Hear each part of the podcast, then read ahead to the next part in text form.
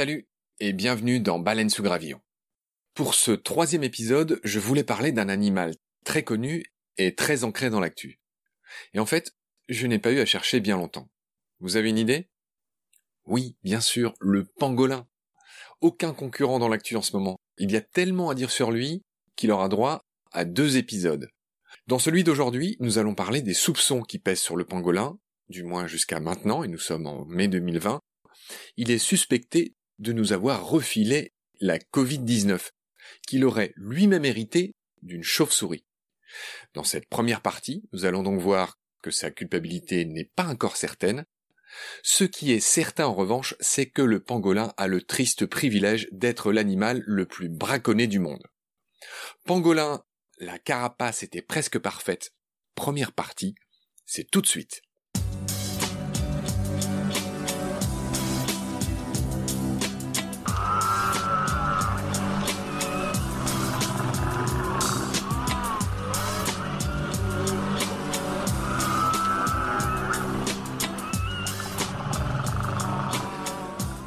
Alors je ne veux pas trop en remettre de couches sur ce lien du pangolin avec la Covid-19.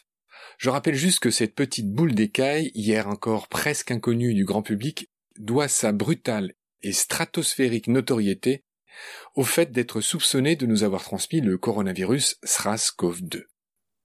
Dans un premier temps, les recherches des Chinois ont révélé que les virus de pangolin étaient presque identiques à ceux des patients infectés. Mais les 99% de similitudes évoquées par la plupart des médias étaient une approximation, voire une erreur. De fait, le génome du virus de pangolin était assez différent du SRAS-CoV-2 humain. En revanche, ce qui ressemblait à 97% au SRAS-CoV-2, c'était les spicules, les petites piques qui hérissent ce virus. Or, ce sont justement ces petites protéines qui permettent au virus de rentrer dans nos cellules. Les scientifiques chinois ont donc conclu en février 2020 que le pangolin était l'hôte intermédiaire, le deuxième maillon dans la chaîne de contamination, entre la chauve-souris, le réservoir du virus, et l'homme. Mais à ce jour, 27 mai 2020, il n'y a toujours pas de certitude que le pangolin soit bien l'hôte intermédiaire du coronavirus. L'enquête se poursuit, la partie n'est pas finie, comme dirait l'autre.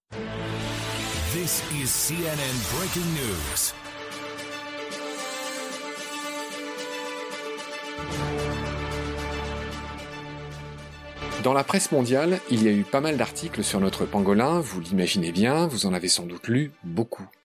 Et la plupart de ces articles le décrivaient d'abord comme un coupable potentiel, mais aussi comme une victime.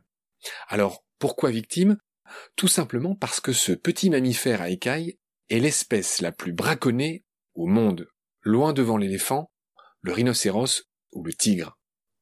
Selon l'ONG Trafic, un million d'individus auraient été capturés et donc tués au cours des dix dernières années. Les Chinois, suivis des Vietnamiens, en sont les principaux acheteurs. Ils consomment la viande de l'animal, ils utilisent aussi ces écailles riches en kératine, la matière de nos ongles, en raison de leur prétendue vertu thérapeutique. Ce trafic a pris un tel essor que la Convention sur le commerce international des espèces de faune et de fleurs sauvages menacées d'extinction, la CITES, a classé en 2016 le pangolin parmi les espèces les plus menacées et a interdit de le chasser et de le vendre. Mais cette convention, signée pourtant par 182 pays, dont la Chine, n'a pas du tout empêché le braconnage, ni le trafic, loin s'en faut.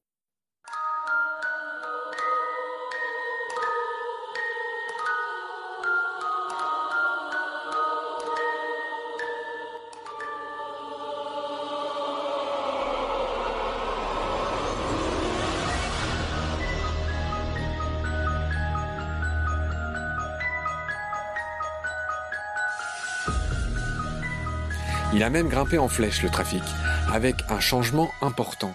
Alors qu'il était auparavant alimenté par des animaux capturés en Indonésie, en Malaisie ou au Vietnam, il s'approvisionne désormais beaucoup en Afrique. La raison de ce changement? Le pangolin est devenu rare en Asie, victime du braconnage, mais aussi de la déforestation. Aujourd'hui, il est aussi très menacé en Afrique. Quelques chiffres pour mieux comprendre.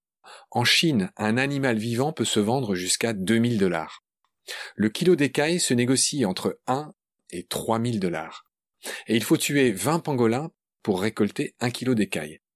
Les douanes ont saisi en 10 ans environ 50 tonnes d'écailles en provenance d'Afrique, ce qui représente moins de 10% du trafic total. Si on fait le calcul, ça fait au bas mot 1 million d'animaux exterminés en 10 ans. Vu que ce sont de petits animaux, les trafiquants doivent en capturer le plus possible pour gagner beaucoup d'argent. Comble du malheur 1, les pangolins sont capturés facilement après s'être mis en boule.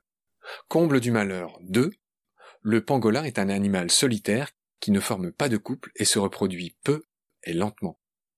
La femelle ne peut donner naissance qu'à un seul petit dont elle s'occupe pendant un an.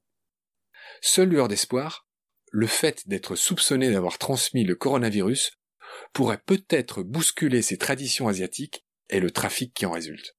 On peut rêver.